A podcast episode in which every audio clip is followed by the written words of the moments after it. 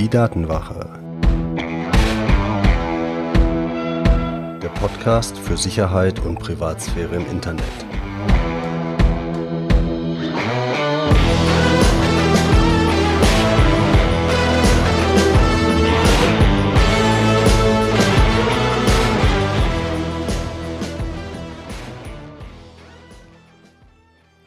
Herzlich willkommen zur Datenwache. Ich bin Mitch und unser Thema heute in Folge 32 ist deine eigene Cloud und welche Vorteile dir das bringt.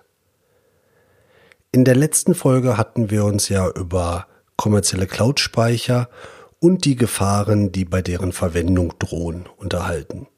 Und die Gefahren waren im Wesentlichen, dass du an einen Anbieter gerätst, der so neugierig ist und deine Daten schon in seinem Geschäftsmodell eingepreist hat und damit halt Gewinn machen will, dass staatliche Stellen auf deine Daten zugreifen und dass deine Daten im Internet hängen und dementsprechend Kriminelle natürlich Interesse daran haben, darauf zuzugreifen.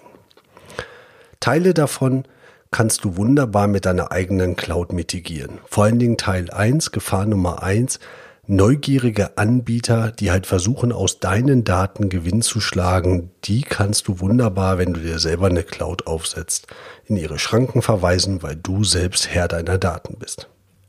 Und das Tool der Wahl, wenn du dir deine eigene Cloud aufsetzen willst, ist Nextcloud.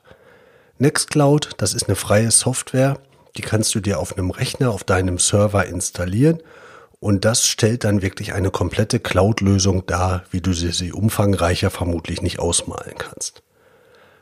Was ganz selbstverständlich angeboten wird, ist natürlich diese ganze File-Hochladen, File-Synchronisier-Funktionalität.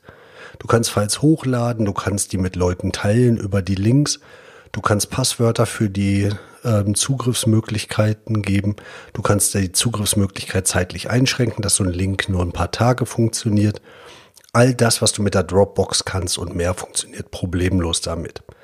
Aber diese Nextcloud bietet dir auch ein schönes Webinterface und bietet dir einen App Store, wo du verschiedenste Möglichkeiten ausnutzen kannst. Du kannst einen Kalender installieren, du kannst deine Kontakte darüber verwalten, du kannst deine E-Mails darüber lesen, du kannst darüber chatten, deine To-Do-Listen machen, Dokumente online bearbeiten alles im Webinterface und für manche Applikationen gibt es auch entsprechende Apps, zum Beispiel für diese Fallsynchronisation für nahezu jedes Betriebssystem. Dann bietet dir das Ganze eine Benutzerverwaltung. Du kannst verschiedene Benutzer anlegen. Und da wird das ganz interessant, wenn du zum Beispiel die Idee hast, dass du für deine Familie einen eigenen Kalender, einen eigenen Speicherplatz für eure gemeinsamen Bilder haben möchtest, dann bietet sich sowas ein.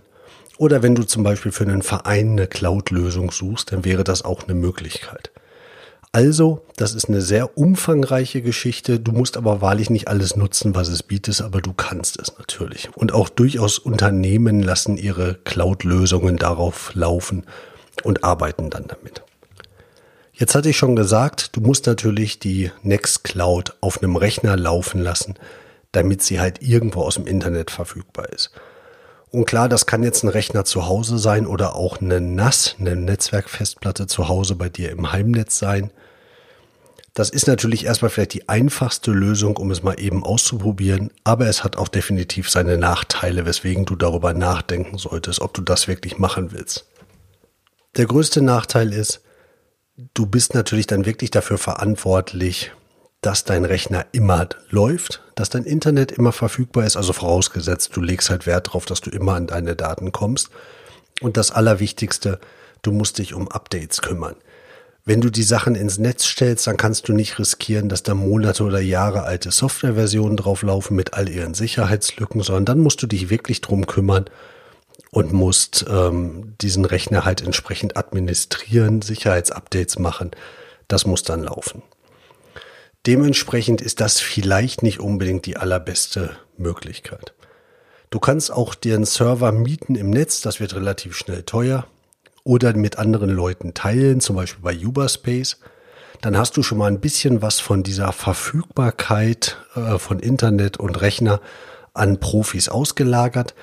Aber du musst den Rechner meistens immer noch selber administrieren und hast damit dann doch relativ viel Aufwand, von dem du dir halt überlegen musst, ob du es kannst vom technischen Background her und ob du es vor allen Dingen machen willst. Es kostet halt Zeit.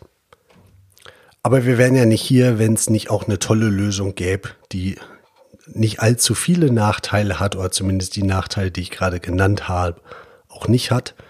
Und zwar gibt es Anbieter, die dir ermöglichen, auf ihren Servern in ihren Rechenzentren eine Nextcloud für dich aufzusetzen und die dann entsprechend für dich zu betreiben, die Updates zu machen und du genießt dann die Vorteile eines professionellen Rechenzentrums, die deine Nextcloud halt entsprechend administrieren, die Versionsupdates zum Beispiel machen und trotzdem nicht an deinen Daten interessiert sind und du kannst all die Konfigurationsmöglichkeiten deiner Nextcloud verwenden.